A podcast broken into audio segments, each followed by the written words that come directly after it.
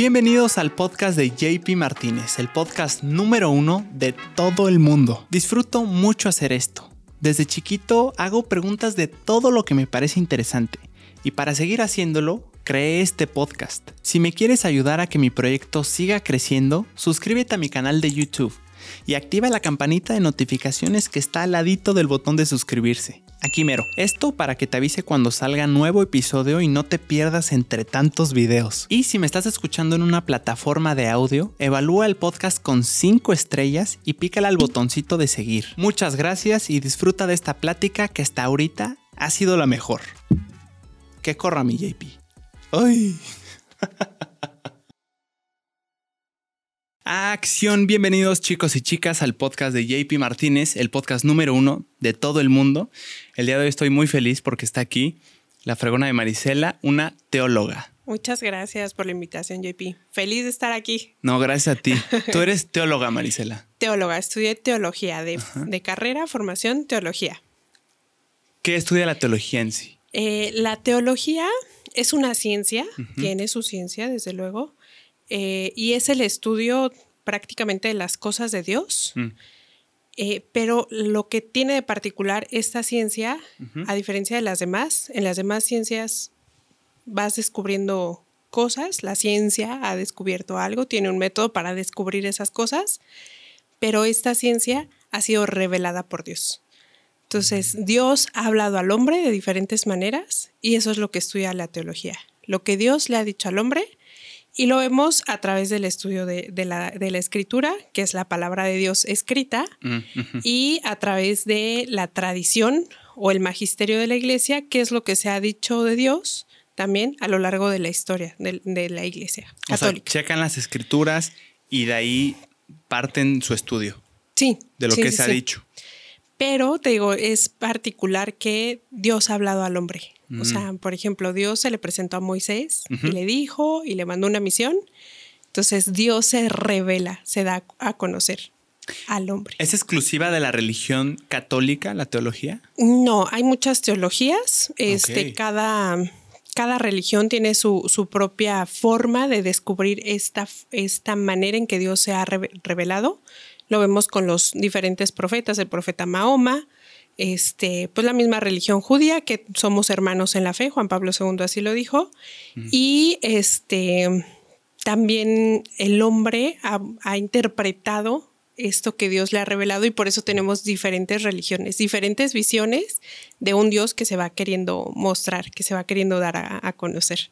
A ver si no te revolvo mucho. No, no, no, no, no, yo feliz, se me hace muy interesante. Entonces, por eso tenemos también diferentes eh, religiones. El hombre desde su cultura, desde su forma de entender, contempla algo que le trasciende, que le sobrepasa y busca explicarlo.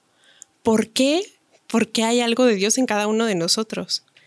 Entonces, hay algo que te llama, algo que este, la espiritualidad carmelitana o San Agustín, hay algo dentro de ti, eso que Dios ha dejado para que lo busques y pues también Dios que se deja encontrar. Como una semilla. Sí, sí, eh, ese vacío que podemos llegar a experimentar es Dios llamándonos, buscándonos. No sé si has llegado a experimentar en algún momento en tu vida, en tu día a día, como que algo te falta, como que algo no te llena, como que te vas de fiesta y estuvo padre, pero al final algo me faltó. Algo más. Ajá. Esto es, esa huella que Dios ha dejado desde que nos creó para que le busquemos, pero la teología es este Dios también que se va queriendo mostrar, que se va queriendo mm. dar a conocer. ¿Todos estamos hechos para seguir una religión, para creer en Dios? El hombre es religioso, o sea, hay diferentes pensadores dentro de la teología, de la sociología, de la religión incluso, que hablan del hecho religioso. Entonces, todos de alguna manera buscamos esta trascendencia. Este, desde toda la mm. historia, desde todos los pueblos, a donde voltees a ver, el hombre está buscando algo que le trasciende, algo más allá. Entonces tenemos desde una religión tribal en África, desde el taoísmo, confucianismo, hinduismo, este, hasta las mismas, por ejemplo, en esta película de este de Mulan, los antepasados o esta de Tierra de Osos. Ay, sí. muy buena. Entonces, eso se habla desde el punto de vista de, la creencia de, esas culturas. hay algo siempre que buscamos más allá, algo que nos protege, algo que nos provee, algo que nos habla. ¿La religión de Tierra de Osos, te acuerdas cuál es? ¿O sabes cuál Este, es? La es creencia? una tradicional, es una tradicional eh, que tiene esta protección de los espíritus. Mm, ¿Recuerdas? sí, sí. Que tiene esta, esta protección de- del espíritu. Este, se le puede decir espiritista o espiritualista. Ok.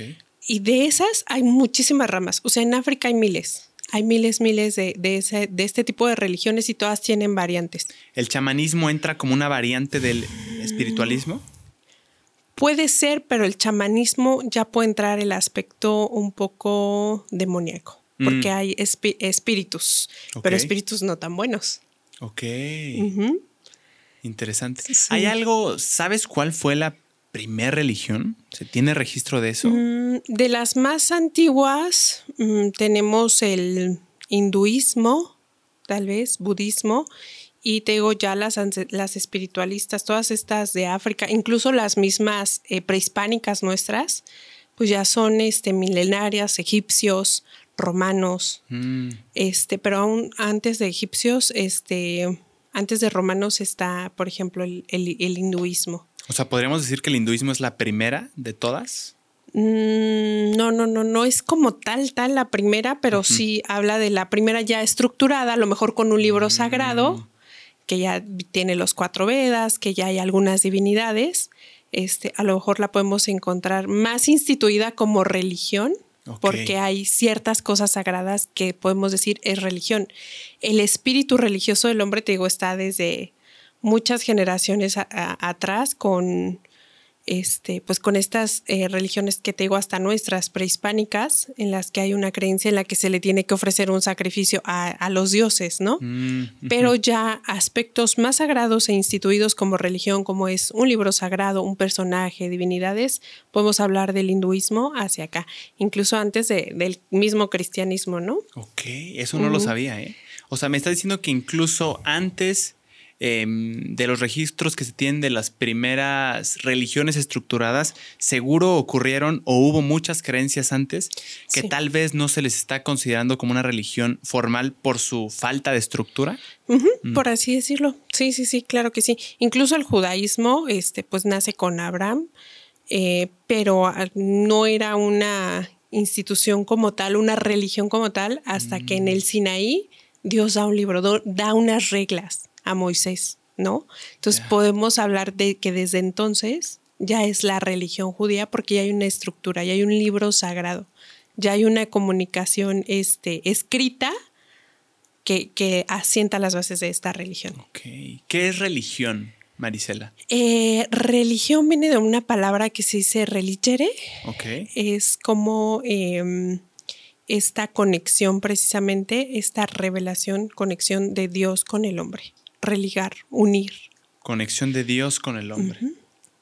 Y es desde, te digo, pues es desde siempre, pero ya fielmente más instituida, es donde se establece, digamos, esta comunicación. Ya no solo es un Dios que habla a través de la naturaleza, sino que ya da unas tablas de la ley, por ejemplo, a Moisés, da los cuatro Vedas en el hinduismo, este, la revelación a Buda, ¿no? El momento de la iluminación que él pone por escrito. Entonces, ya ahí hablamos de, de una religión como tal. ¿Desde qué épocas empezamos a ver que los hombres tienen creencias? ¿Desde el inicio de todo? Sí, porque si tú vas al eras atrás, desde que apareció el Homo sapiens, vas a ver que se empieza a comunicar por medio pues de los jeroglíficos, de lo que va dejando como vestigio, pero habla de esto, de esta búsqueda de trascendencia, de estas religiones que yo te decía, Tierra de Osos es, es un ejemplo, ¿no? En el que el hombre busca esta, esta trascendencia. Entonces, desde que Dios creó al hombre, lo podemos decir, lo creó con esta necesidad, con este deseo de ponerse en contacto con, con Dios, porque no, no podemos encontrar un, un hombre que no sea que no sea religioso. Digo, encontramos que sus primeras necesidades básicas, pues es la casa, el alimento, el vestido, ¿no? Pero en cuanto el hombre empieza a cuestionarse, empieza a tener esta necesidad de algo que le trasciende. Ok. El hecho de tener la idea en tiempos muy atrás de tribus que creían que tenían que sacrificar animales a otras personas. Eh, hubo por ahí una tribu, no me acuerdo cuál, que era sacrificar a los ganadores de tal juego, de tal, eh, sí, de tal juego. Eso ya se le podría considerar en sí una creencia religiosa. Sí, ya hay algo de, porque esos sacrificios no es a, un mortal, mm, siempre es al dios de, de la lluvia, al dios del fuego. Eh, veían esa divinidad en los elementos de la naturaleza. Y este, si no fuéramos, si nadie nos hablara de Dios, nos, nos comenzamos a preguntar porque vemos la magnificencia de las obras. O sea, lo que estos primeros pueblos empezaron a ver y por eso tienen Dios de, la lluvia, del fuego, en los elementos, algo que los sobrepasaba. ¡Wow! El fuego que me calienta, el agua que me eh, que llueve y me trae cosechas. O sea, todo esto lo veían como algo superior. Si fuéramos iguales, si hubiera, este, ay, voy a ofrecer un sacrificio a, de, una vida humana o animal a, un igual, no, no se haría. Siempre es algo que me trasciende. Ok. Si podemos decir que de las primeras religiones estructuradas que se tienen registro es el hinduismo, ¿podríamos decir que el hinduismo es la religión verdadera? Mm, esto ya es, eh, híjole, es una muy buena pregunta porque cómo saber cuál es la verdadera, ¿no? Porque el hinduismo dice, pues obviamente el hinduista voy a decir soy yo. Sí, sí. ¿No? Pero aquí lo interesante es que en el hinduismo, budismo, otras religiones, hay un profeta que pone por escrito Buda. En el momento de la revelación se le reveló algo que puso por escrito. Pero es el profeta el que da testimonio y únicamente el profeta no hay nadie más. En la religión mm. católica, si tú revisas toda la Biblia, que es parte de la Biblia judía y después de la católica, mm, viene igual esta revelación a varios personajes, Moisés, los profetas, David, reyes, pero en la católica llega alguien que dice, yo soy Dios. No solo soy un profeta que habla de Dios, sino que mi Padre me ha enviado y yo soy el Hijo de Dios y soy de la misma esencia que este Dios. Es decir, tú que me ves, pueblo de Israel, yo soy Dios, Jesús. Mm. Y eso es lo que hace diferente a todas las religiones. No hay alguien que se haya nombrado Dios más que Jesús, Hijo de Dios, de la misma naturaleza que Dios. O sea, en todas las demás religiones, la figura central es un profeta. Profeta. Es una, pero es una revelación el profeta. Es una revelación. Y nunca se dice quién es ese de la revelación, o sea, quién le reveló al profeta. Eh, el profeta por lo regular dice, tuve una revelación de Dios, Alá, de Dios tal. Ok. Pero siempre es una persona. Y de hecho, hay mucho de bueno y verdadero en estas, en estas religiones. Hay un documento de la Iglesia Católica que se llama Nostra Etate, en el que eh, reconocemos, reconoce, o la Iglesia reconoce cosas buenas y verdaderas en estas religiones porque buscan, a final de cuentas, esta, esta trascendencia, este Dios. Pero en esta búsqueda, podemos decir, está sesgada porque se quedó en la revelación del personaje, del profeta. Te digo, esta revelación de mm. Jesús fue plena, fue total, porque Él es Dios. Jesús es Dios. Entonces, no hay nadie que haya dicho yo soy el Hijo de Dios y participo de la naturaleza de Dios más que mm. Jesús. Y lo curioso que tiene, por ejemplo, los cuatro Vedas o el libro de, de, Buda, este, son escritos de una única persona. Y en la revelación este, de la Biblia son diferentes profetas, diferentes escritores sagrados en diferentes e, épocas que tienen una misma línea. Si tú este, lees toda la, toda la Biblia, tienen una misma línea de preparación en el Antiguo Testamento para la venida de Jesús y en el Nuevo Testamento desde la institución de la iglesia, la venida del Espíritu Santo y cómo se fue expandiendo esta nueva buena noticia. O sea, hay un patrón común de diferentes personas, pero que están diciendo lo mismo. Lo mismo.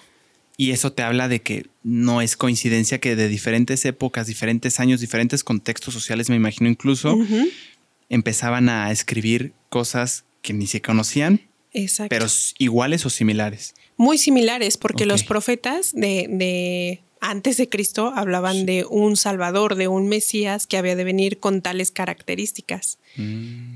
Este, por ejemplo, es muy conocido el siervo doliente de Isaías, que todo eso escrito siglos atrás se cumple en Jesús. Se cumple en Jesús. Entonces, nada más aquí hubo una, pues el pueblo de Israel esperaba un Mesías guerrero que lo quitara de la opresión que siempre tuvo de, de, los diferentes pueblos que estaban en auge, de sirios, este, de eh, griegos, de romanos, cuando llega Jesús. Y entonces decía, el Mesías debe ser un Mesías que nos va a quitar esta opresión, que ya, no vamos a tener que pagar tributo. Y llega Jesús, el, que se dice Mesías, hijo de Dios, en entrando a Jerusalén en un burrito, naciendo en Belén, y dicen, no, pues este no es el Mesías que yo estaba esperando, ¿no? Entonces por eso no, no lo reconocen, porque ellos esperaban este guerrero triunfal que los iba a sacar de, esa opresión. De hecho, ellos siguen esperando la venida de, del Mesías. Ellos esperaban un Mesías guerrero 100% y viene Jesús, Hijo de Dios, amen, ama a tus enemigos, ámense los unos a los otros, humilde, sencillo, que habla de, de una revolución, pero del amor. Y de hecho lo decía mucho, ¿no? O sea, los, los judíos eran fieles cumplidores de, de la ley. Decía, no, yo no vine a quitar eso solo vine a darle la plenitud del amor, de la entrega, del sacrificio. Entonces no les gustó el Mesías. Sí, claro, querían un vengador. Sí, sí, sí, sí, que, que los vengara precisamente. Y hablando, Marisela, de estos escritos que en diferentes tiempos, en diferentes contextos eh, que se escribió la Biblia, hay un patrón común en las historias que se cuentan, en los relatos. ¿Podríamos decir que el catolicismo es la religión verdadera?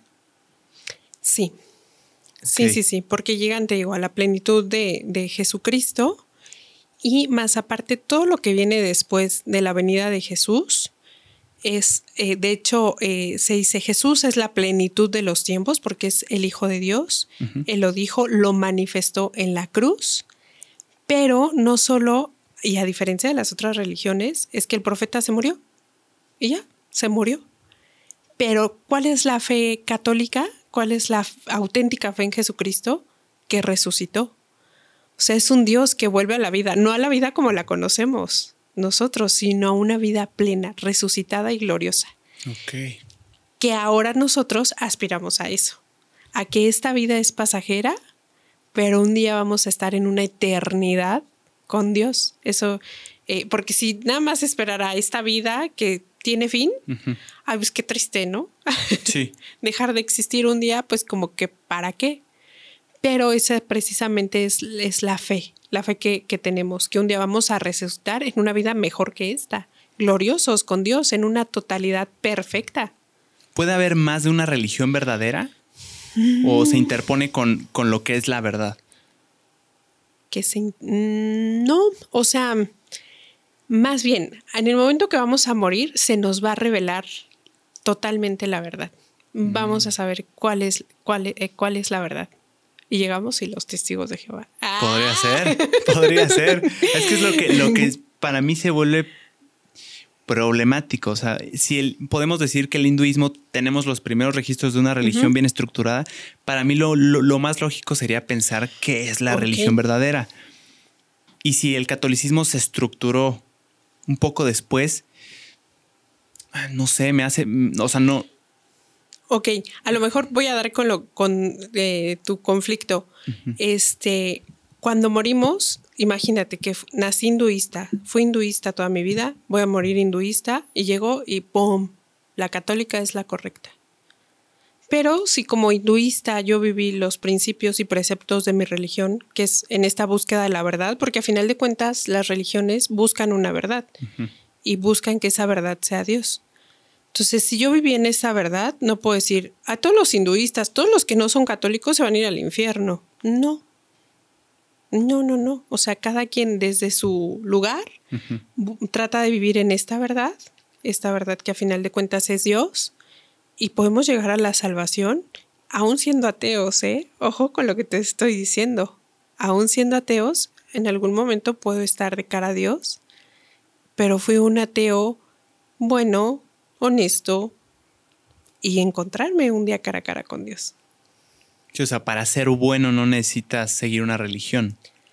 No, no necesitas, pero si lo puedes, te puedes acercar y darle esa plenitud a tu vida, qué mejor comenzar a disfrutar desde ahorita algo de esa plenitud de vida, ¿no? Mm.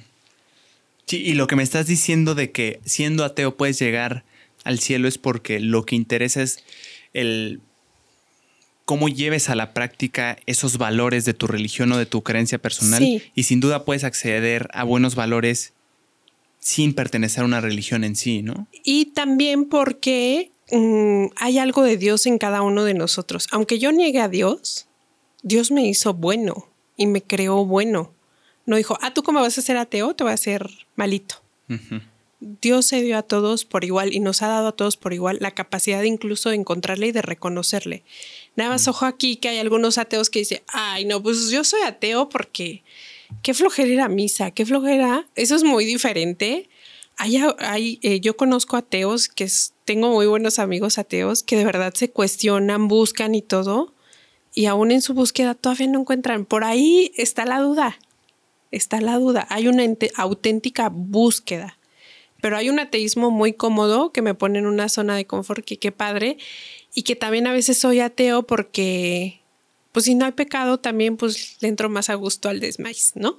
Eh, son las como vertientes que, he, visto, pero hay auténticos eh, ateos que de verdad están en una búsqueda de, la verdad, que se cuestionan su vida, las cosas, la misma, la misma fe y todo, y que están ahí buscando, en algún momento algo encontrarán.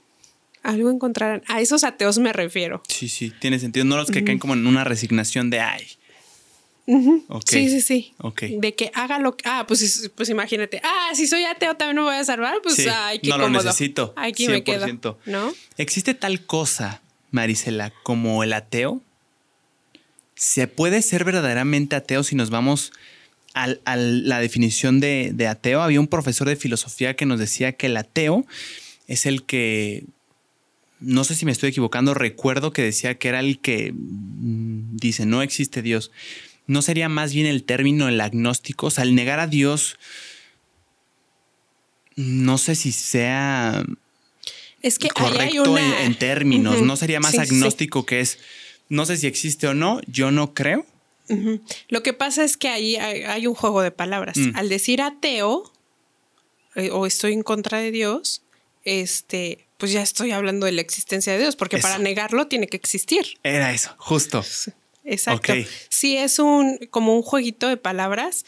Este, híjole, no me quiero meter en, temas este, polémicos, pero ahora los que, los que dicen que, que no es una vida humana, ¿no? En las tales semanas, pues entonces, ¿qué es antes? ¿Una vida elefante o una vida delfín? ¿Y en qué momento da el brinco a ser humana?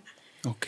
¿No? Entonces es ahí como un jueguito de, palabras, medio curioso pero sí, este, hay varios. Hay efectivamente los, los agnósticos que no lo niegan, pero tampoco lo aceptan y no aceptan una revelación, no aceptan una forma de vida. A final de cuentas, el ser creyente debe de llevar a una forma de vida mm. y, estar en una religión. Es una forma, es una forma de vida.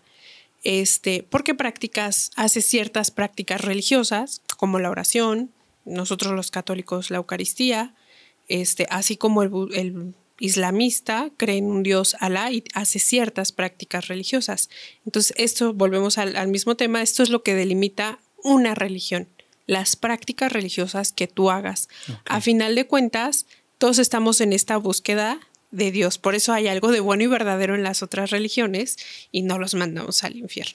Eso me pareció muy interesante, Marisela. Eso justo es como yo lo recordaba, que el hecho de tú eh, ser ateo significa que yo niego a Dios, Dios no existe.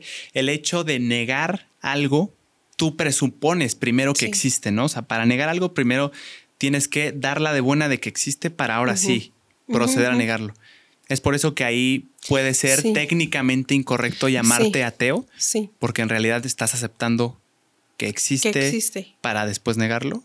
Ajá, así es. Ok. Sí, sí, sí. Es lo que, es lo que ¿cómo, ¿cómo quitas el fundamento del ateísmo precisamente? O sea, lo que tú acabas de explicar perfectamente. O sea, no mm. puedes negar algo que ya estás presuponiendo que sí existe desde la palabra. ¿Sale? Ok. Ahora, pensando lógicamente, ¿por qué no se puede negar?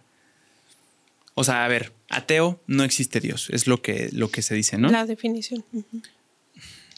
O sea, realmente yo estoy, si digo no existe Dios, ¿estoy suponiendo que existe? Sí, en el sentido, bueno, es que aquí nos vamos a meter en una controversia filosófica, tremenda, pero sí, o sea, lo que no existe no lo puedes ni nombrar. ¿Cómo nombras? ¿Qué hay aquí? Pues aire, existe, porque lo estoy nombrando. ¿Ves? Entonces, ¿cómo nombras algo que no existe, que no tiene un término, que no tiene...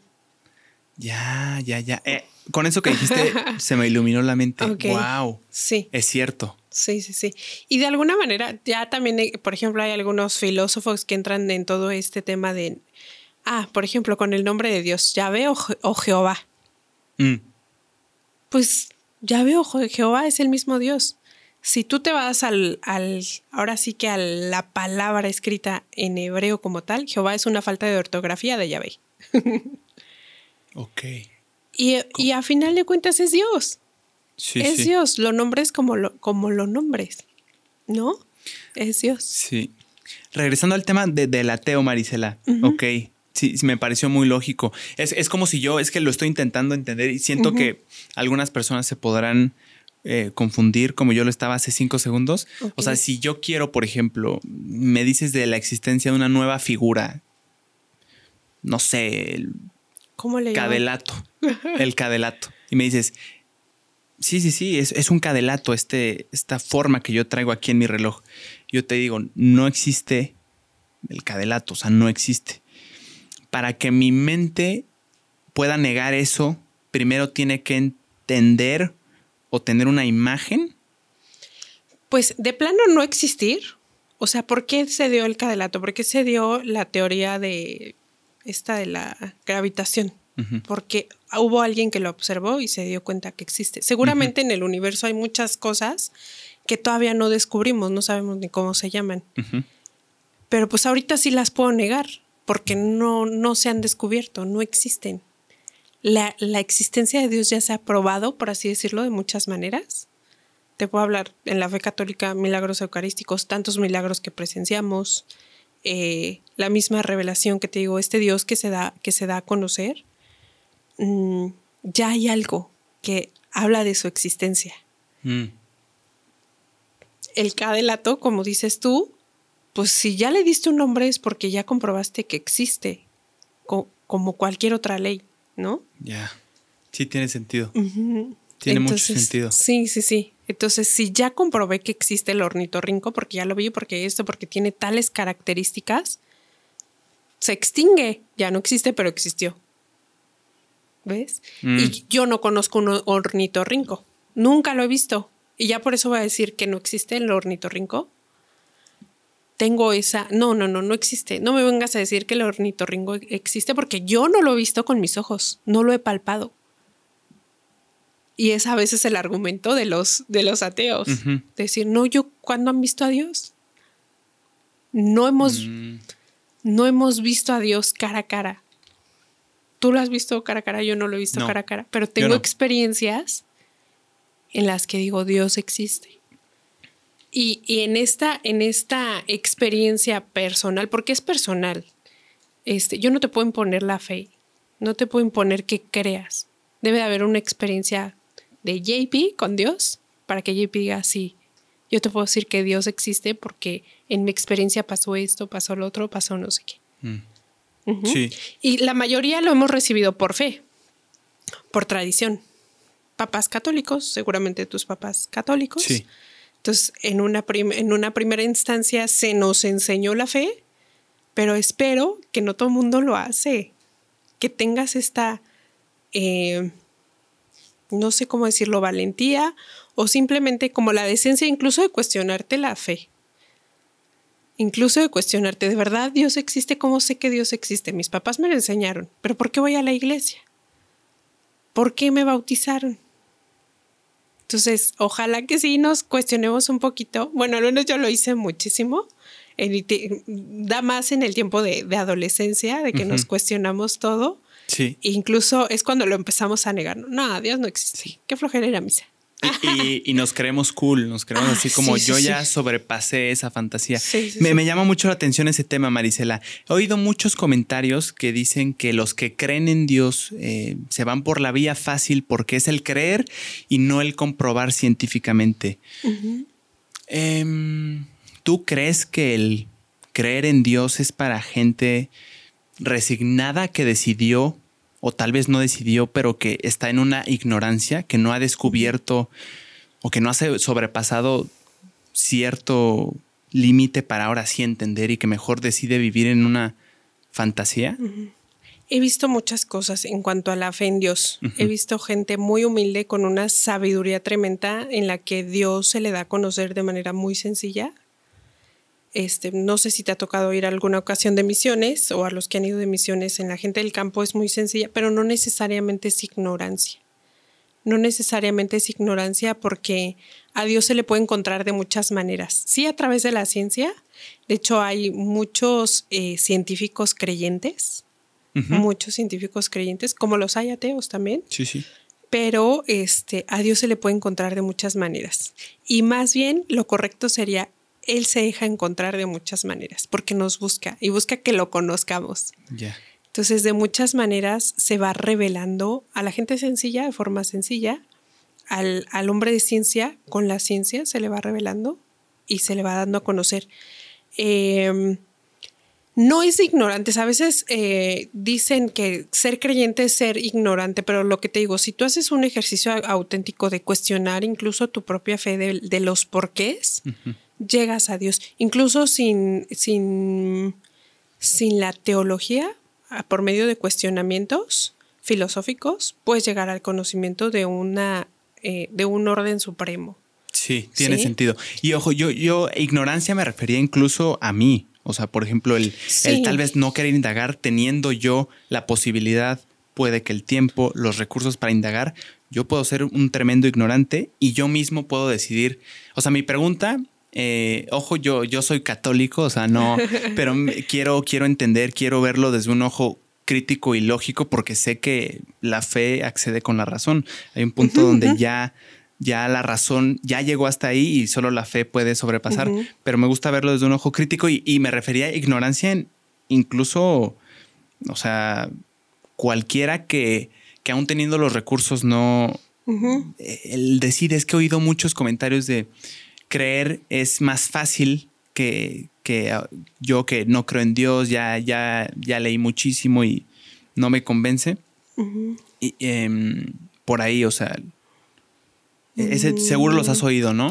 Sí, sí, pero volvemos un poquito a lo mismo. Es más como, es la comodidad de no, de no buscar.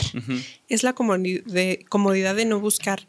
Este Sí, o sea, y creo que la mayoría de los que nos decimos católicos entramos aquí.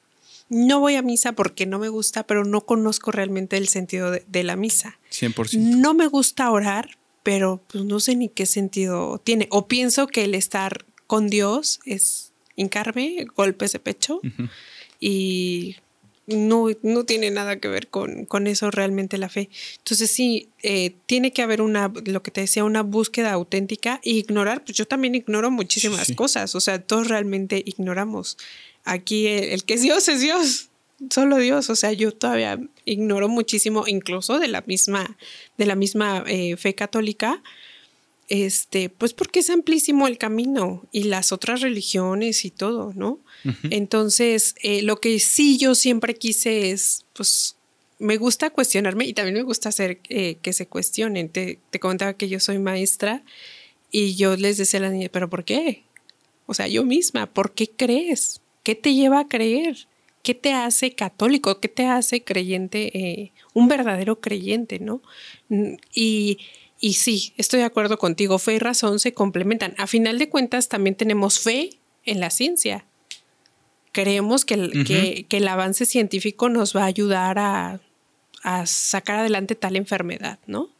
Y a final de cuentas, crees, también crees en, lo que te está diciendo la ciencia. Sí, sí, 100%. Y puedes, y puedes decir no creerlo. Ah, no, yo no creo que un paracetamol me va a quitar el dolor de cabeza.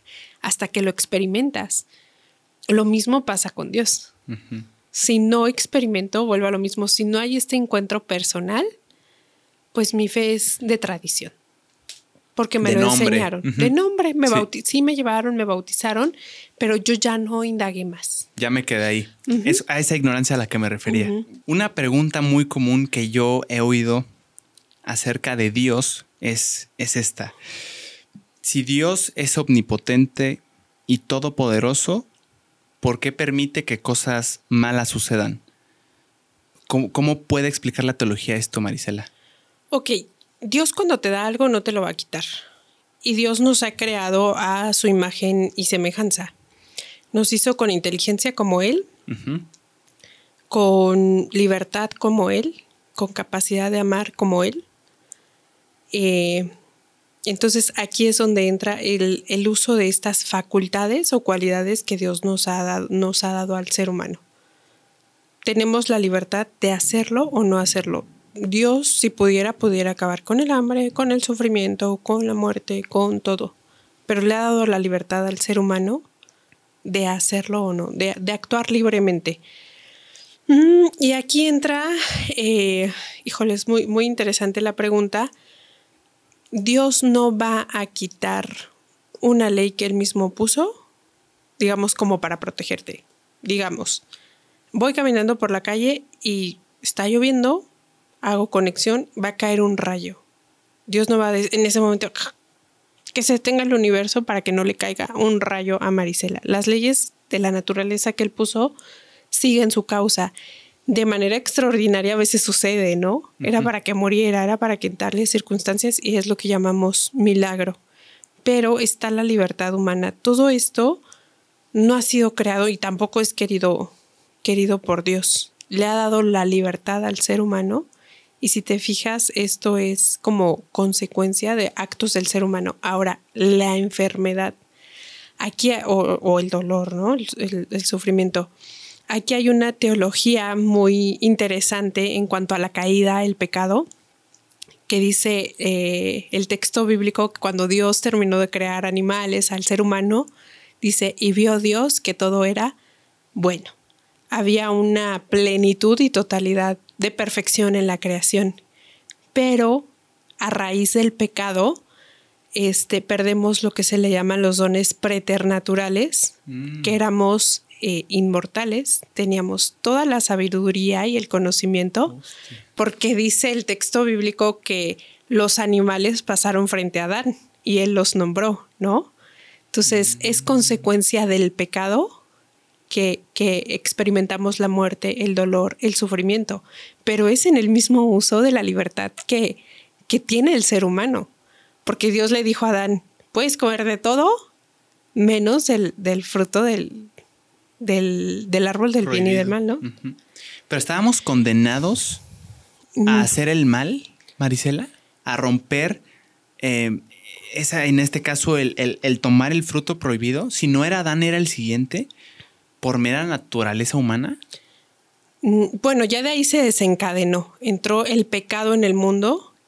Somos, nacemos buenos, Dios nos mm. crea buenos, pero ahora tenemos esta inclinación natural al mal, a hacer el mal. Mm. Pero siempre tenemos la libertad de no hacerlo. Pero ¿cómo está eso, Marisela? ¿Nacemos buenos con inclinación natural al mal? Hay algo que se llama concupiscencia en el ser humano, esa inclinación al chocolatito, pues al sexo que debe ser delicioso, a mil cosas que nos atraen a entrarle al alcohol, aunque deterioremos nuestra salud, siempre tenemos la posibilidad de elegir.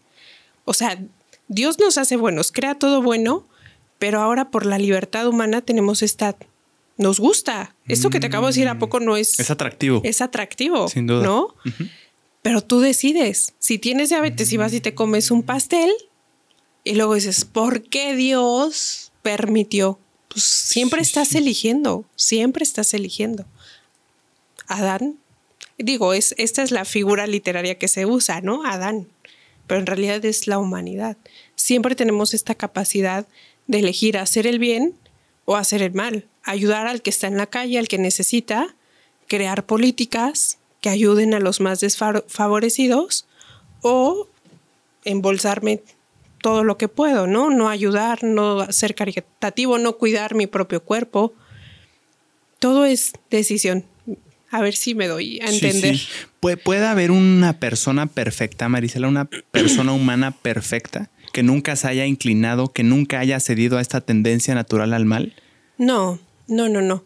Esta concupiscencia la experimentamos todos. Dicen que el santo más santo peca siete veces al día.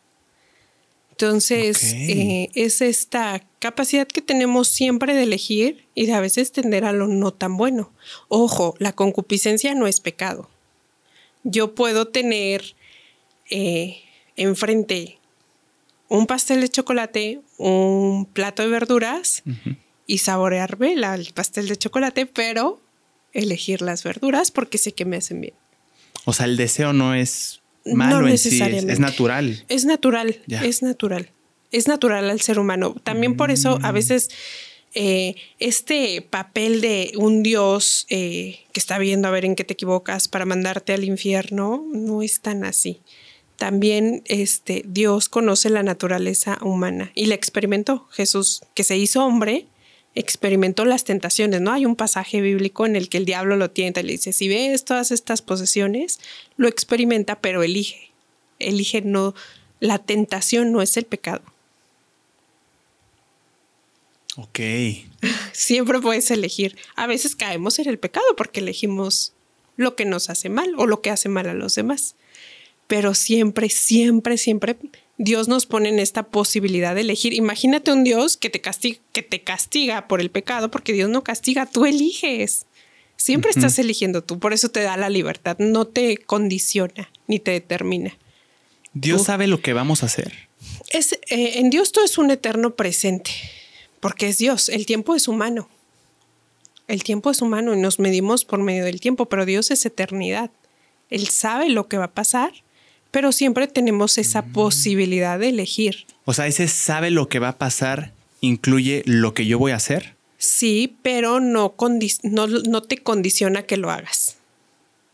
Me, me, interesaría mucho ahondar en eso. Me parece fascinante. No te condiciona a que lo hagas. O sea, tú siempre, aunque Dios ve, digamos, toda la eternidad del tiempo incluso, del presente pasado, este, no está condicionándote a que tú hagas o dejes de hacer una cosa para cambiar la historia. La historia la escribes tú con tus decisiones. Pero ¿cómo no rompe eso el libre albedrío que nos dio? Si ya sabe lo que, lo que voy a hacer, o sea, ya sabe que, que si me emborracho este fin de semana voy a chocar y cosas malas van a suceder, teniendo yo la lección de no hacerlo, ¿cómo el que él lo sepa, lo que voy a hacer? Pero no cambia la película tú sabes que el Titanic se va a hundir porque ya has visto la película muchas veces y lo sabes. Ya sabes cómo va a suceder en todos los actos, ¿no? En el Titanic se va a hundir. Está el iceberg. Pero tú lo sabes y no puedes ir a cambiar la película, ¿verdad? No, no, no. no, así pasa con Dios. Él ve toda la eternidad, toda la historia de la humanidad, como si fuera una película, tal cual el rodaje de una película, pero no mueve nada que toque la libertad del ser humano. ¿Cómo se le llama eso? ¿Omnisciencia? Omnipresencia, omnisciente, todopoderoso. Ya. La omnipresencia es que Dios está en todos lados. Omnisciencia es el conocimiento de todo. Ajá. Eh, la omnisciencia es que sabe lo que voy a hacer, más no va a modificar em, tu conducta. Te puede enviar gracias. Hay mm. algo que se llama gracia actual. Ok. En el que pon tú, estoy pensando en robarme tu celular y estoy acá yo maquinando y hay una gracia que me está mandando Dios, que dice, no, Marisela, no lo hagas, eso no está bien, en mi conciencia, porque este diálogo interno es en tu conciencia de hacer o no hacer. Lo haces, todos lo hacemos. Y Dios me manda la gracia, no, eso estaría mal, le vas a generar un mal. Entonces, esas gracias sí te las manda, pero no condición, no está, no está actuando por ti. Te está mandando chispazos de gracia pero no actúa por ti. Porque incluso aunque te las mande, tú puedes decidir, ya me las mandó, pero igual me voy por, lo malo. Igual lo hago. Mm. El ser humano siempre puede decidir. E, eso cuando me lo explicaron me pareció fascinante. El hecho de que sabe, más no, no altera. Sí. El hecho de que sepa no altera. Sí, sí, sí, totalmente. Sí, totalmente. Porque lo que te decía un principio, lo que te da no te lo va a quitar, ya te dio la libertad.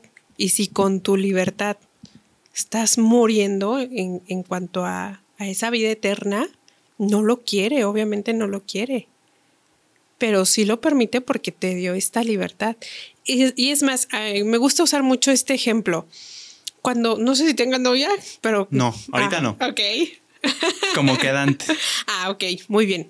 Con tu quedante, ¿te gustaría que te quisiera libremente o que te quisiera que fuera tu novia, anduviera contigo, porque estás condicionando eso, que le dijeras, tienes que andar conmigo o te mueres? No, libre, libre. Libre. Lo mismo pasa con Dios. Quiere que lo amemos libremente, libremente, porque queremos experimentar un amor libre, ¿no? Igualmente, igualmente pasa con Dios. Él pudiera hacer que todos lo amáramos, como tú dices, así como acabar con el, con el mal en el mundo, pues pudiera ser también que todos lo amáramos y que todos fuéramos buenos. Pero yo creo que todos queremos experimentar ese amor que viene de alguien libremente, no porque lo estoy condicionando o porque la- lo voy a mandar al infierno, ¿no?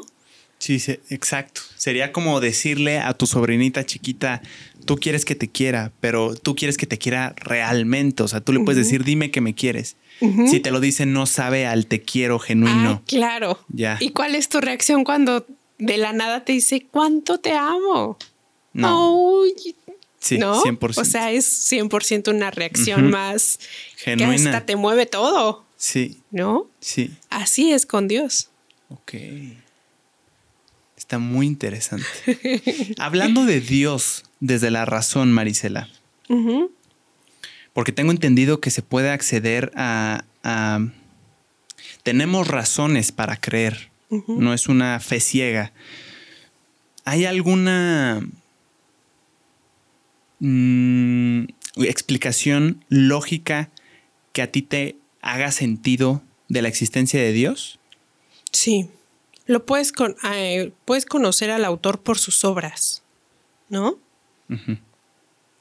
Si tú contemplas el mundo, el universo, la naturaleza, el mismo ser humano, la, la exactitud con que funcionan y la perfección con que funciona el cuerpo humano, el día, la noche, las estaciones, Mm. todo eso te habla de una inteligencia muy superior que ha ordenado. O sea, así por simple contemplación, dices, ah, caray, ¿quién hizo esto? Este relojito tan perfecto, ¿no? Entonces, desde la creación puedes llegar al conocimiento de, de Dios. Y inclu- incluso muchos científicos que se meten en este estudio de las leyes y todo, por eso son creyentes. Porque dicen, solo una inteligencia superior pudo haber ordena- ordenado cómo giran los planetas tan perfectos, no chocan los astros. Esto es, habla de una inteligencia superior. Y te digo, hay tantas cosas que no hemos, que no conocemos.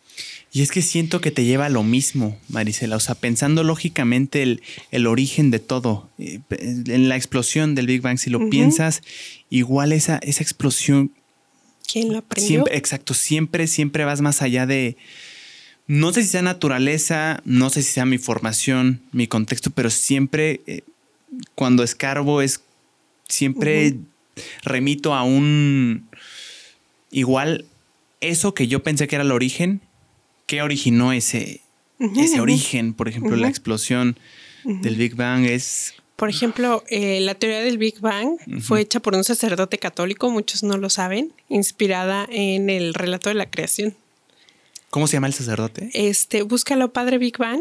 Ah, es algo, ah, híjole, no recuerdo ahorita el nombre como Tú- tal. Tú dale, yo lo, yo lo busco. Ah, este, y él era amigo de Einstein, de hecho. ¿En serio? Es un astrofísico. No me sabía esa, ¿eh? Sí, sí, sí. Y todo, este, hay, eh, conozco algunos ateillos por ahí que me dicen que la teoría del Big Bang, no sé qué, que porque la ciencia lo dice. Digo, pues es que la ciencia, esa teoría en específico, es del padre Big Bang. George, George. Lemaitre, Lemaitre, sí. Amigo de Einstein. Hay una foto en la que está- belga, matemático, astrónomo y profesor de física en la sección francesa de la Universidad Católica de Lovaina. Fue el primer académico conocido en proponer la teoría de la expansión del universo, ampliamente atribuida de forma incorrecta a Hubble. Esto es referencia a Wikipedia, es lo primero que me sale. Sí, pero hay una foto, ¿eh? hay una foto en la que es amigo de, de Einstein, Einstein judío, obviamente. Este, pero pues por ahí conversaban de estas cosillas.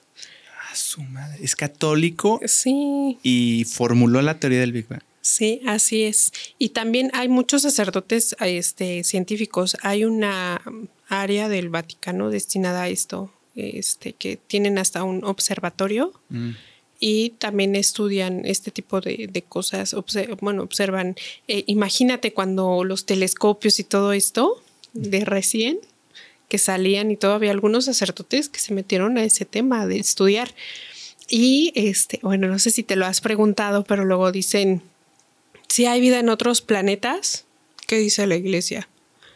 Pues si hay vida en otros planetas, pues qué buena onda, también son creados por por Dios, porque Dios es mm. creador no de la Tierra, del universo. ¿Esto qué significaría, Marisela? Si el creador, el formulador de la teoría del Big Bang es católico, ¿significa que esta explosión que él propone como origen del universo, esta explosión fue causada por un ente superior? Por Dios. Ah, pues lo que, lo que estábamos diciendo. O sea, incluso esta explosión me lleva a preguntar, ok, pero ¿fue coincidencia o fue provocada? hay una intención. Dios crea con una intención. O sea, no estamos aquí por la casualidad. Sí, claro. Hay una intención de que tú estés aquí, de que con tus talentos estés haciendo algo, porque también tienes una misión. Entonces, Dios ha creado de manera intencionada, 100%. También, este, por ejemplo, la teoría del evolucionismo no se opone al creacionismo.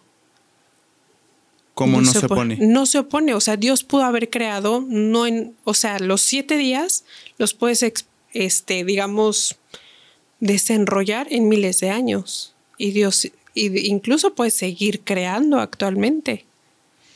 Pero porque los días serían entendidos como un tiempo que ahorita que, que, probablemente no son los días que nosotros conocemos. Sí, lo que te digo, mm. el tiempo es limitación humana. Dios es eterno presente toda la historia de, la humanidad y desde la creación del universo hasta la parucía, que es el, final de los tiempos, ¿no? Y es que eso cuesta entenderlo, ¿eh? Porque me acuerdo que me explicaron, porque hay unos que dicen, ¿cómo que esos días son diferentes a los de hoy?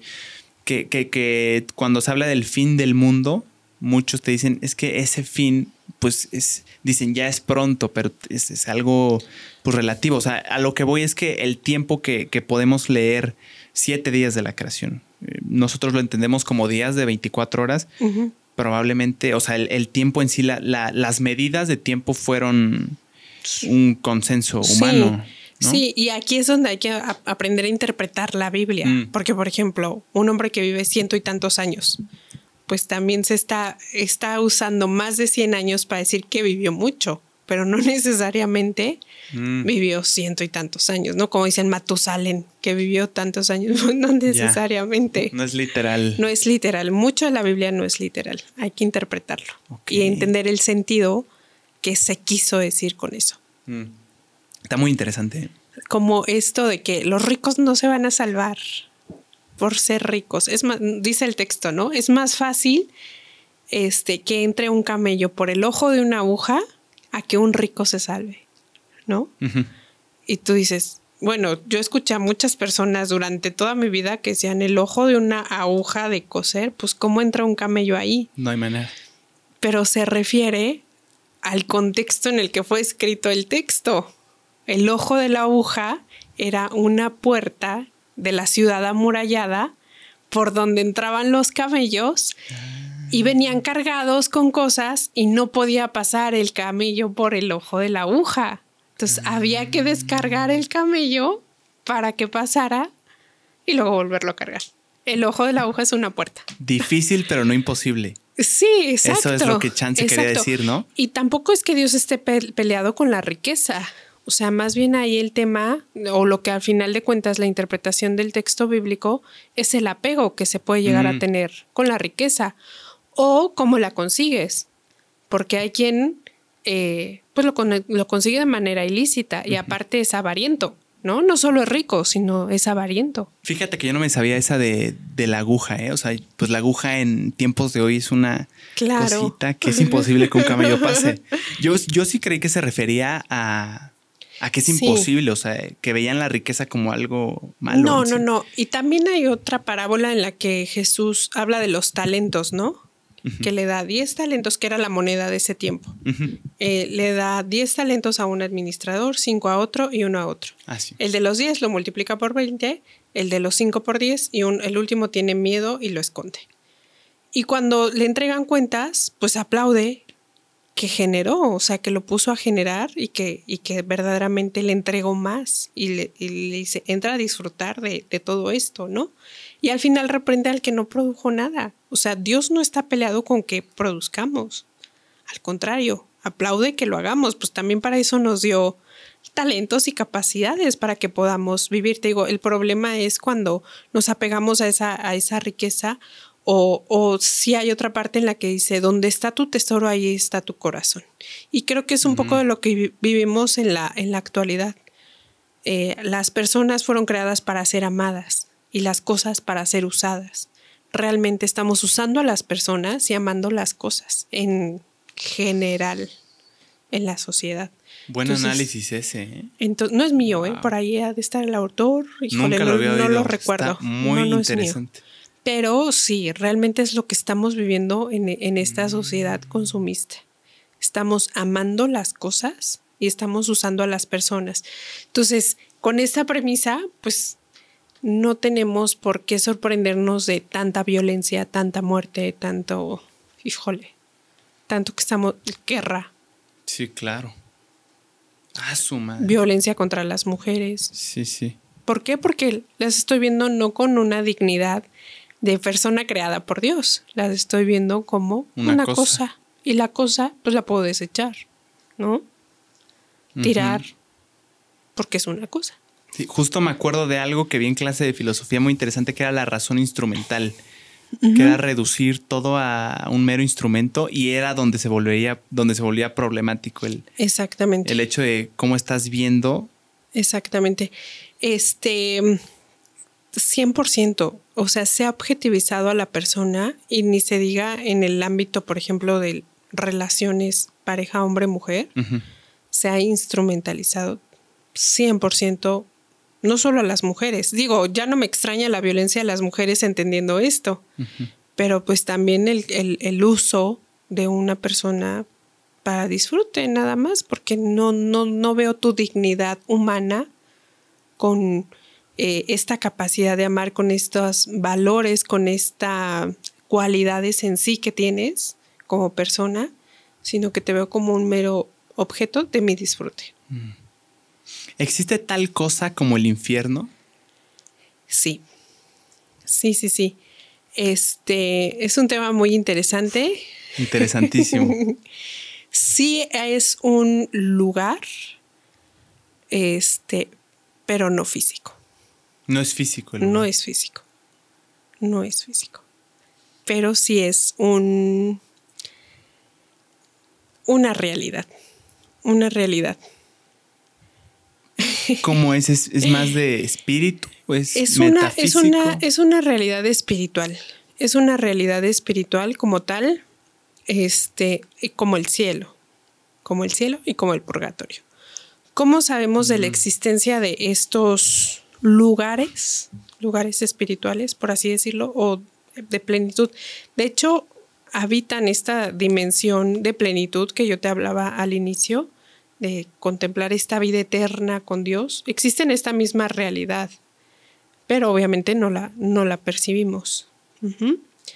Este, el infierno, ah, te decía que cómo sabemos de la existencia de estos lugares, a lo largo de la historia de la iglesia, Dios ha permitido a ciertos místicos contemplar estos lugares. Por eso los tenemos tan con estas descripciones tan y también localizados. No es que alguien haya ido como tal, este, que sepamos eh, científicamente que existen, sino que estos místicos a lo largo de la historia que los han contemplado coinciden con las características que dicen haber visto, tanto del cielo, del infierno, como del purgatorio. O sea, pero ¿qué dicen? O sea, para ver el infierno tienes que morir. ¿Cómo es que lo, mm, lo comunicaron? Mm, estos místicos, te estoy hablando, por ejemplo, Santa Faustina Kowalska. No sé si has visto el cuadro del Señor de la Misericordia que salen dos rayos. La vidente de esta, de esta eh, imagen es Santa Faustina, una monja polaca, eh, en la que Dios le permitió ver, ver el, el infierno. O sea, como que trasladarse a ese lugar en una visión. No tan fácilmente, ah, sí, confirmado que vio el infierno. La iglesia también tiene sus, sus, eh, pasitos, métodos. sus métodos para comprobar que efectivamente este, los que dicen ser místicos o a los que se les apareció la Virgen, mm. verdaderamente este, se les apareció, porque en el mundo miles de personas al día dicen haber visto a la Virgen, ¿no? Entonces, ¿cómo saber cuál sí es una verdadera aparición, cuál no? O en, en, este caso, estos místicos, cómo comprobar que verdaderamente tuvieron esta visión que Dios les permite. O sea, no es como que ahorita vengo, voy a ver, a darme una vuelta a ver cómo está el infierno, ¿no? Sino que es una gracia, un don que Dios les permitió a estos místicos de, experimentar y ver estas, estas realidades. ¿Y qué vio Faustina? Este, Santa Faustina ve un lugar de llamas que no se consumen, o sea, que te que queman, pero, pero no te consumen. O sea, cuando tú quemas algo, pues se reduce, se va reduciendo a cenizas, ¿no? En el infierno es este lugar eh, de llamas, pero que no consume. O sea, que te está quemando, pero, pero no consume. Y más que nada es, dice, es un lugar de sufrimiento porque no está la presencia de Dios. No está la presencia de Dios. Entonces las almas que están ahí sufren de no tener esta presencia de Dios. Es lo que realmente es, es el infierno. Y obviamente hay seres espirituales angélicos, pues, que llamamos demonios, eh, que, están en ese lugar y que están tramando, así lo dicen diferentes, diferentes santos, eh, pues que están tramando hacer, llevar almas a ese lugar. Y por lo regular, cuando Dios le ha permitido a estos santos místicos ver este lugar, le dan esa encomienda de salvar almas, de no permitir que almas vayan a, a ese lugar sin Dios. Wow, no había oído la descripción de, Sí, varios, varios coinciden, no solo Faustina. Digo, no tengo aquí así como que el dato de quién, quién lo vio. Sí, sí. De Faustina estoy segura, también el purgatorio. En el purgatorio es un lugar de, de purificación, anhelan la presencia de Dios, lo logran contemplar, mm. hacer, pero muy lejos, como alejado, y están purificando. Eh, pero este, también están anhelando esa presencia total y plena y plena de, Dios. Pero sienten, por ejemplo, en el caso del infierno, está quemando literal, es agonía. Sí, Hace tiempo, esto es algo largo, pero no sé si te lo cuento. Como tú quieras, yo, yo feliz. Encontré una carta en internet que decía, carta del más allá, estoy en el infierno, reza por mí. Y yo dije, achis, ¿esto qué es? Sí, claro y la empiezo a ver y veo el imprimatur, es decir, el sello de un obispo que dijo, esto es verdad. Y entonces dije, ya se pasó a estudio, lo que dice esto es cierto. Y este, pues ahí narra como em, la, una chica eh, recibe la carta de una de su mejor amiga que había muerto, en la que le dice que está en el infierno y le dice, no ores por mí, no ores por mí, porque tus oraciones hacen que más me queme este fuego. Porque ya no puedo hacer nada. O sea, una vez que llegas al infierno, ya llegaste al infierno y nada te va a sacar de ahí. Ya tuviste tu tiempo de elegir. O sea, ni millones de oraciones te sacan de ahí. Ya no. Ya elegiste mm. una vida sin Dios. A su madre. Pero tú lo eliges. Sí, sí, sí. ¿Ves? O sea, no es Dios que te manda. Tú elegiste no estar con Dios. Y esa fue tu decisión no estar con Dios en la eternidad. Entonces esta carta cuenta, eh, la chica está contando eh, el lugar en el que está, que es un lugar en el que siente odio y repulsión por todas las personas, por el ser humano, este, por la Virgen, por todos los sagrados. Es más, dice, de solo mencionarlo me retuerzo de odio. Me retuerzo de odio. Y este, esta chica pues le narra lo que fue su vida y qué es lo que hace que esté en el infierno. Y ella lo cuenta, este, como que de jovencitas iban a grupo juvenil, dice, pero realmente, pues mi intención no era acercarme a Dios, era porque se, la pasa padre a uno en el grupo juvenil de la parroquia, la verdad. Eh, conocer chicos, lo que sea, este, pero mi intención no era para nada estar cerca de Dios. La misa para mí era impensable. Este, qué flojera, para mí los domingos son para socializar, este, para estar con mis amigas, reuniones sociales, este, vestirme a la moda y todo, no iba a malgastar mi tiempo en, la Eucaristía. Y ella cuenta el día de su accidente, una gracia le llegó, que dijo, por lo menos hoy ve a misa. Algo le llegó que le dijo, por lo menos hoy ve a misa. Y ella dijo, no, para nada. Yo tengo ya mi compromiso social, me voy a ir a mi compromiso social. Y, y ese día murió. Ese día murió, tuvo la posibilidad de elegir a Dios y eligió no hacerlo. Y ella narra, en la primera comunión no me interesaba otra cosa más que el vestido en mi intención no había nada de acercarme a Dios, que es lo que muchas veces ahorita pasa, ¿no? El evento social, pero no es realmente estar o buscar esta bendición de Dios, ¿no? Pero esos fueron sus, sí. sus, o sea, sus pecados. Sí, o sea, realmente, mm, pues digamos, no había, porque luego decimos, ¿no? Yo soy bueno, no robo, no mato, ¿qué pecados puedo tener? Exactamente. Pero más bien ella en toda su vida nunca eligió a Dios nunca eligió estar con Dios. No quería que Dios formara parte de su vida. Ella eligió estar lejos de Dios. O sea, no, no necesariamente tengo que ser mala persona, lo que te decía, ¿no? No necesariamente tengo que ser mala persona, un asesino serial, este. No. En mi día a día elijo, elijo estar o no estar en esta relación con Dios. Entonces Dios no te manda al infierno. Hostia, está duro eso, ¿eh? Dios no te manda al infierno, tú eliges. Sí, claro. Tú eliges estar cerca de Dios, buscarlo, cuestionarlo incluso. A Dios, Jesús cuestionó a Dios en la cruz. Dijo, ¿por qué me has abandonado? Pero no se bajó. Pero no se bajó. ¿Leíste la obra de Dante Alighieri? No la leí. Uf. No la leí. Está tremenda, ¿eh? me, puse, a mí me la dejaron en prepa y me acuerdo mucho de la descripción que hacía del infierno. me, me, eché varios videos para recordarlo y, y es impresionante lo que describe. Describe nueve, nueve niveles. Hay niveles. Del infierno. Digo, esto es, eso es un autor, no sé, no sé qué. Em, en qué se habrá basado. no sé, exacto, no sé en qué se, habrá basado, pero con lo que me decías me pareció muy, pues cosas muy... Sí, porque también no recibes de castigo más allá de lo que te mereces. ¿eh? Exacto, o sea, por categorías de, lo que hiciste. Entonces, claro. me pareció muy interesante y si te late, podemos relatar un poquito. Sí, claro. Eh, según Dante Alighieri, en su obra, dice que al principio del infierno es un bosque oscuro, muy oscuro con bestias. Es como la entrada, el, el lobby. El lobby del infierno. Así empieza la carta con un bosque. ¿En serio? Sí. La voy a buscar, no sé, no sé. Este, Coincidencia, ¿eh? A su madre, el Dante Alighieri andaba adelantado. Y estos nueve, nueve niveles son como los nueve círculos del infierno, que entre más profundo, evidentemente, peor la agonía y el castigo. Dice que esto me, me impresionó, que en la puerta del infierno dice, dejad aquí toda esperanza. O sea, en, la puerta para, para entrar.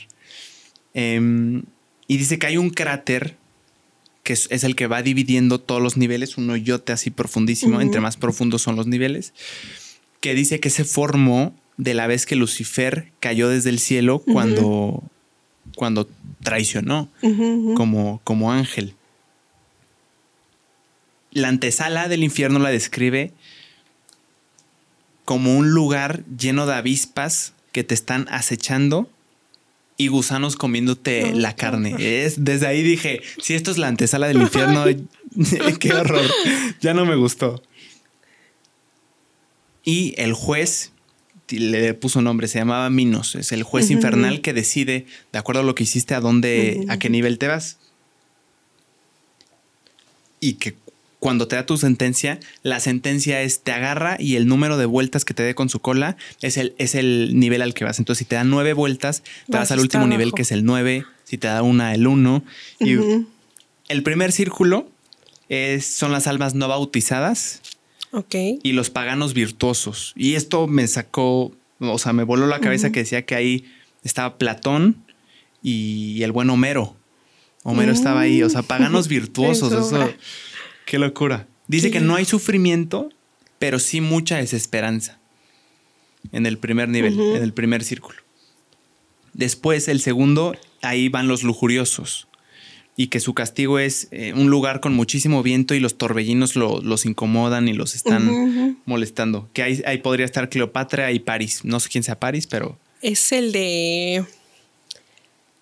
El del de, el, el hermano de Héctor, de la Iliada. Ah. Que se robó a la. A la de. No es la de Troya, es la otra. Es la. Ay, es que soy malísima para las películas. Yo también. ¿Es algo de Hércules? No, no, no. De. Estoy fuera. No sé. De la de Troya. Ajá. Este, que se roba a la. ¿De dónde vienen los barquitos? no tengo ni idea, yo tampoco. Pero bueno, es alguien ahí importante, Paris, me imagino.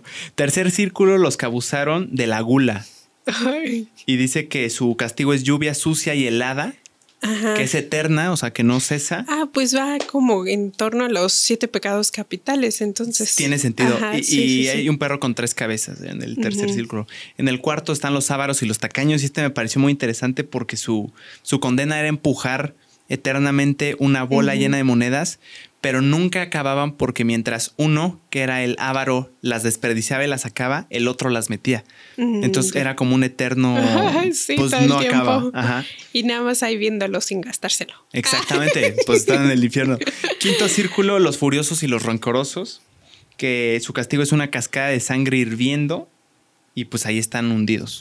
Después del quinto círculo narra Dante que hay una puerta que separa eh, que separa los pecados, todos los círculos que dije arriba eran como los pecados sin intención, lo describía, y los de abajo los que vienen los intencionados. Mm, es que, mira, bueno, está padre la, la, la fantasía. La descripción, pero por ejemplo, para que haya pecado, tiene que haber intención. Consentimiento, ¿verdad? Sí. Sí, sí, sí. Sí, porque. Pero está interesante. Está interesante. Sí, sí, sí. Sexto círculo, los que no creen en Dios y también los herejes, o sea, los que fueron más allá y es ofender a Dios, ¿no? La herejía. Mm, no, eso es blasfemia. Ajá, eso es blasfemia. No, la herejía es decir eh, algo que no es verdad de algo de la fe. Ah. O sea, por ejemplo, que Jesús no es Dios. Eso es una herejía. Que María no es madre de Dios. Ya algo que niega la fe y que dice como lo opuesto o equivocado. Ok, esa es la herejía. Ahí su castigo es un cementerio de fuego y están ardiendo en llamas eternamente. Séptimo círculo, crímenes violentos, suicidios, suicidas y blasfemos. Y cada uno tiene su, castigo. Para los crímenes violentos hay unos minotauros que te disparan con flechas. Para los suicidas se vuelven árboles retorcidos estas personas. Dice que sienten mucho dolor y los blasfemos, un desierto de arena caliente, o sea, horrible, me imagino. Octavo círculo, ya casi acabamos, están los seductores, slash libertinos y aduladores. Que tengo de adulador, es como estar diciendo cosas buenas, aunque no sean ciertas. Ajá, como, pues podría ser hipócrita. Ah, sí, sí, sí. a lo mejor voy a obtener un, un beneficio y por eso te adulo. Y yo no lo veía tan grave, pero vaya castigo que les pusieron, ¿eh? y también practicantes de la simonía en este círculo, que eso lo investigué y la simonía está interesante. Sí, este... Ay, si no me equivoco, es... Eh, o lo estoy confundiendo. La venta de favores. Ajá, este, la simonía es te doy un cargo eclesial a cambio de unas tierritas que me vas a dar. Exactamente, que sucedió, ¿no? Sí, sí, sí. en, la, iglesia. edad media, muchísimo. Y también como, como, entradas al cielo, ¿no? Si, si tú me das cierto dinero. Las indulgencias se vendían. Las indulgencias. Se vendían. una indulgencia es. Cuando se estaba construyendo la Plaza San Pedro, una indulgencia es evitas purgatorio. O sea, ah. este, cuando nosotros pecamos, queda un. La confesión nos limpia de pecados, pero queda una pena, una manchita, por así decirlo, en el alma, y eso se purifica en el, en el purgatorio.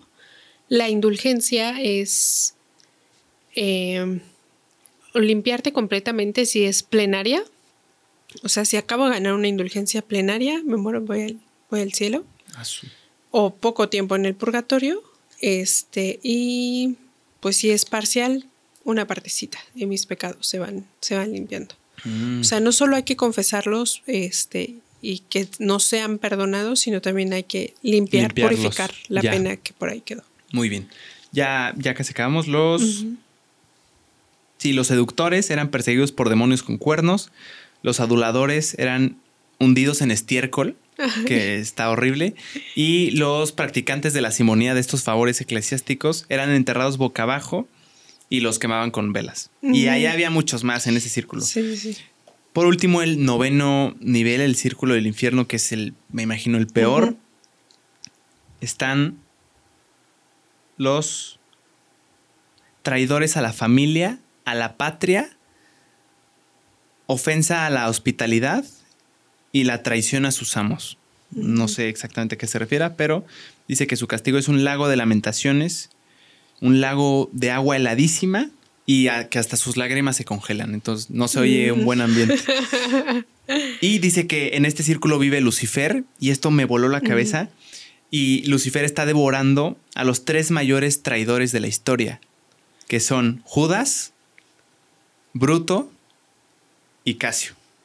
Los últimos dos no tengo ni idea quiénes sean, pero no, sé qué hayan hecho para merecer. Sí, pues esta es una obra literaria interesante. Sí, sí, está muy, muy interesante.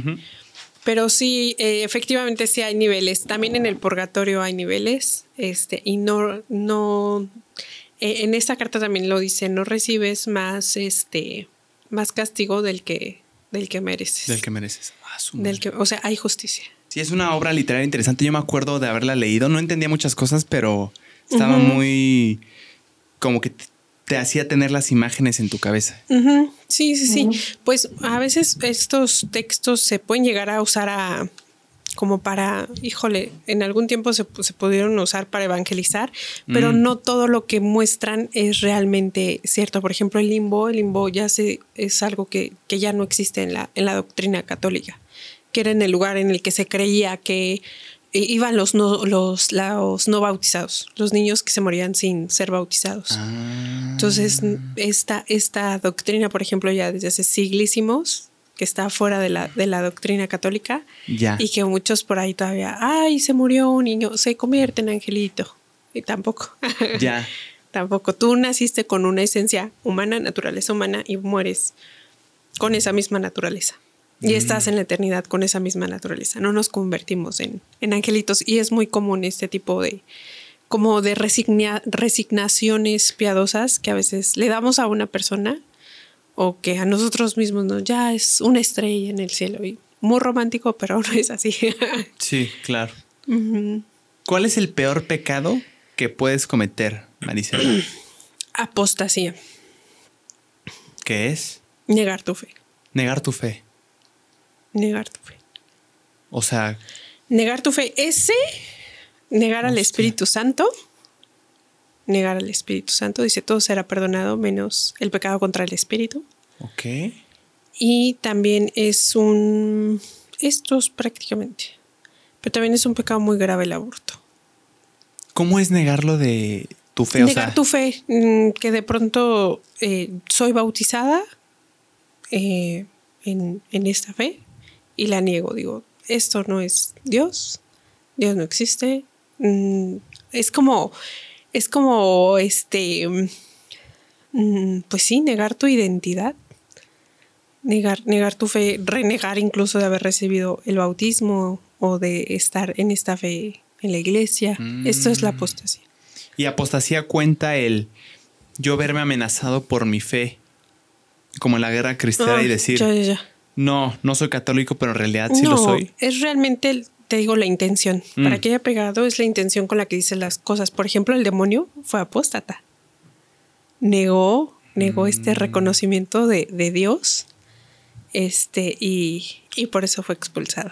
Y bueno, su pecado también. Es que por lo regular un pecado te lleva a otro, no va solito, así como que aislado. Él fue soberbio, ¿no? Quiso ocupar el, lugar de Dios. Y entonces fue apóstata de, de pues esta contemplación que daba Dios. Ok. Yo había oído que de los peores pecados también es el suicidio. Por, porque decían que era el, el la desesperanza o creer que Dios ya no pudo hacer algo más por ti, algo así. Lo que es contra la vida realmente. Mm. O sea, la vida es sagrada porque es creación de Dios, pero es vida con una dignidad humana y muchas veces de hijo. Si es bautizada, de hijo de Dios, porque el bautismo te pone este sello para la eternidad, que eres hijo de Dios, no es un sacramento nada más de aquí, es, es, eterno este sello. Y de hecho, eh, hablando del demonio, es a los que más busca hacer caer, a los bautizados, a los que tienen este sello, porque es como restregarle en la cara a Dios, mira, era tu hijo, y, ahora está en, mis, en mi poder, ¿no? Entonces realmente ese es, ese es como el objetivo del demonio. Y muy interesante que a veces creemos que esta es una lucha, sí, espiritual, pero sobre todo el demonio nos daña en el cuerpo, en el cuerpo, en, la vida, mm. ¿no? Porque no puede dañar nuestro espíritu, el espíritu le pertenece a Dios, le pertenece a Dios y, no sé si has escuchado esto de le vendió el alma al diablo, ¿no? Sí, sí. Pues ahí ya es una acción deliberada de la persona de entregarle el alma incluso al diablo al cambio de, ¿no? pero el alma le pertenece a Dios y no la puede dañar. Entonces, como no puede dañar directamente el alma, daña tu cuerpo. Ah. Por eso, pues el suicidio, este, todo lo que tiene que ver con el tema de la sexualidad mal direccionada, pues daña final. E, estos daños que son en el cuerpo manchan indirectamente el alma.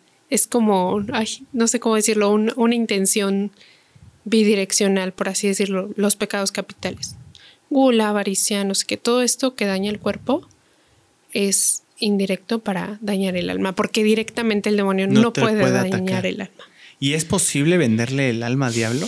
¿O es un mero mito? Yo creo que sí se puede, pero pues lo pagas.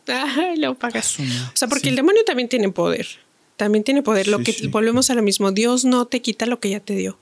Y los poderes que le dio no se los quita. ¿Qué son? ¿Qué, le dio de poder a Lucifer? Eh, era el más bello de los ángeles y tenía este, sus poderes. De hecho, estaba dentro de los arcángeles, el grado más, más mm. de los grados más altos angelicales. Entonces, pues no le quita eso, no le quita ese, ese, ese poder. Pues por eso ahí anda.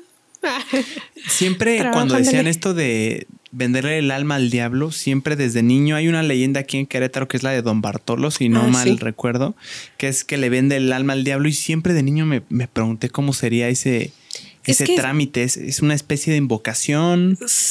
Lo, puedes llegar a ver? Al, demonio sí se le puede llegar a ver o mm, físicamente? Es un ser espiritual. Por mm. eso las posesiones busca mm. materializarse poseyendo objetos, cosas, personas lo casas, ¿no? Mm. Porque es un ser espiritual.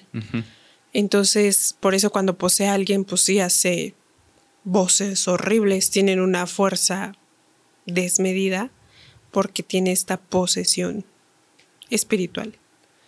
Pero aún así, en una posesión corporal, o sea, una persona que está poseída, una cosa que está poseída, bueno, en el caso de la persona, su alma está resguardada. No, el alma es de Dios. Aún en una posesión. Ok.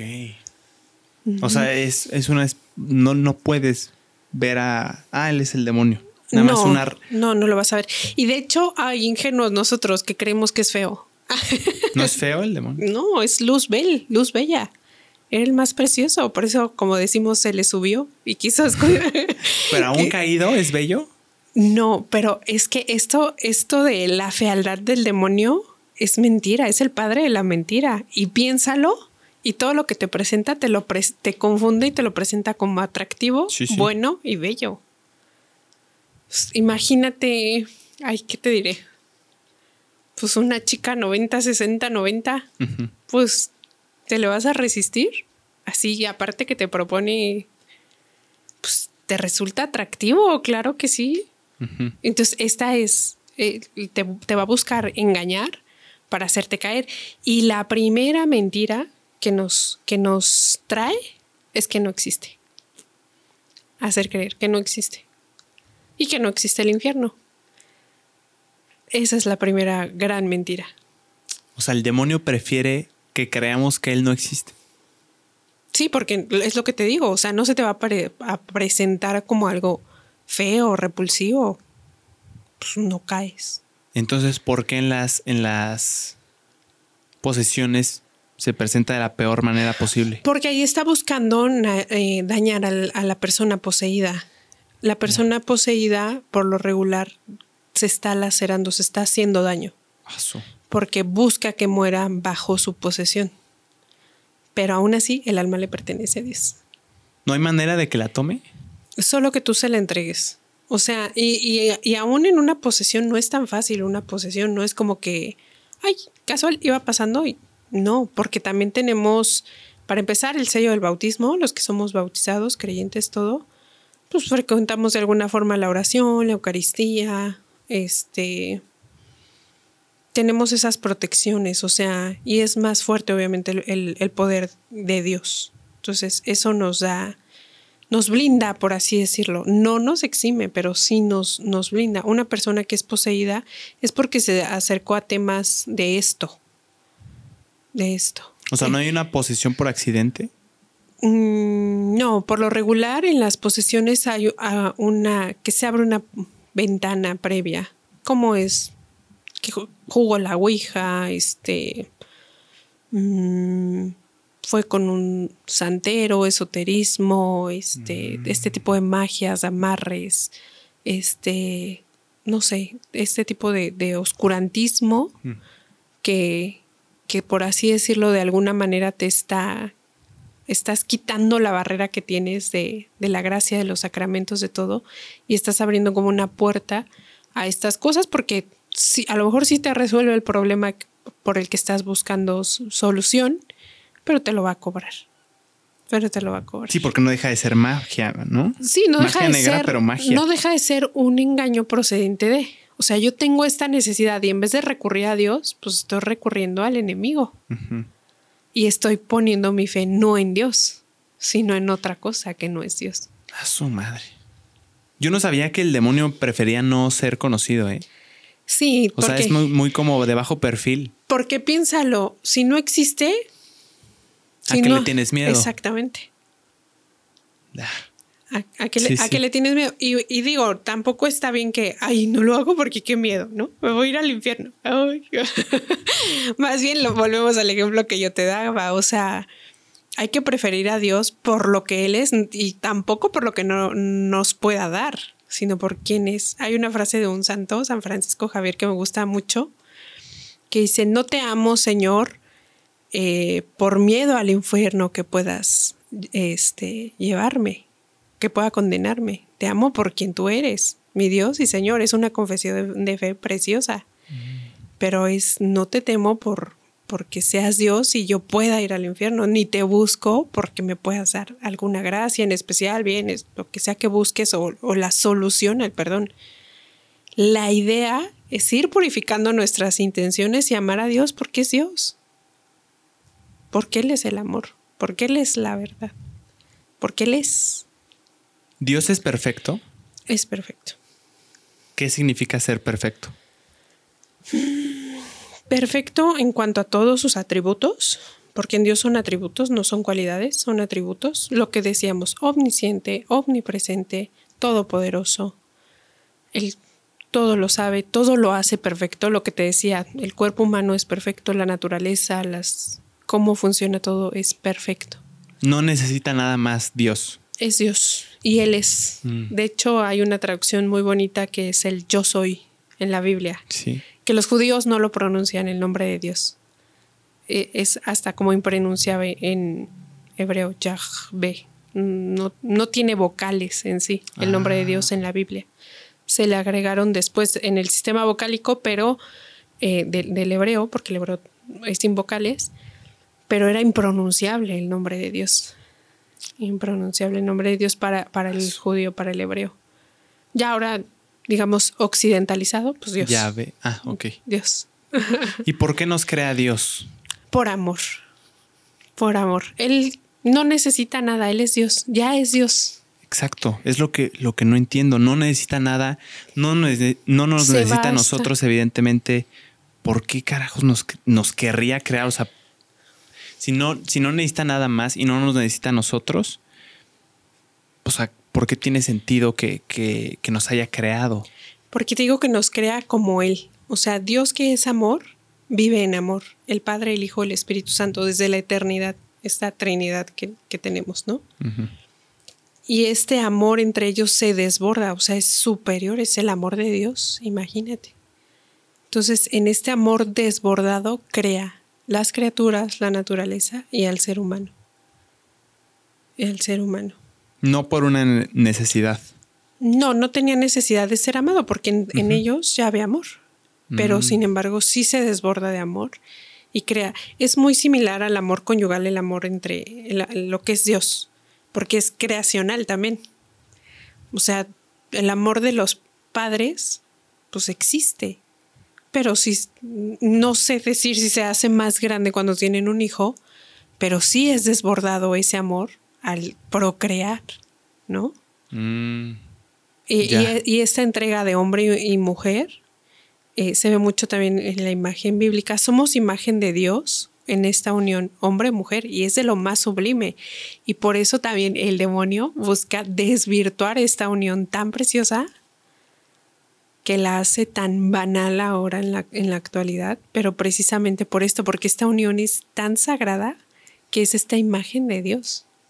ya es lo, el- lo que se le podría asimilar a un amor desbordado como el de la creación. Exactamente. Ya. Y, y está mucho esta imagen en, en la Biblia de, del Dios, este, en, en la unión hombre, hombre-mujer, en el cantar de los cantares y todo. Eh, en el Nuevo Testamento, Jesús, esposo de la iglesia, Mm, en este amor, este, de entrega.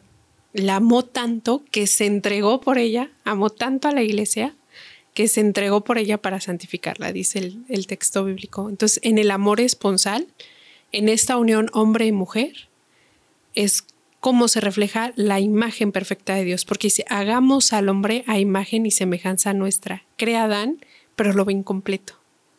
Entonces, su costilla, su complemento, crea a la mujer. Entonces viene aquí este, esta complementariedad que es ahora sí en esa unión, imagen perfecta de Dios. Uf, está difícil de digerir, pero tiene Sí, sentido, ¿eh? Sí, pero es eh, por eso crea Dios al hombre, porque es amor. Es amor eh, y se desborda. Imagínate este amor tan grande, tan perfecto, tan pleno, tan de entrega, tan. O sea, sí se escapa al entendimiento humano, porque Sí, a final de cuentas, en, en una relación hombre-mujer, allá la viste. Hay, hay algo, ¿no? Que de alguna manera imperfecto reclamamos, pero acá no. Es perfecta comunión, es perfecto amor, es perfecta entrega, donación entre la- las tres personas.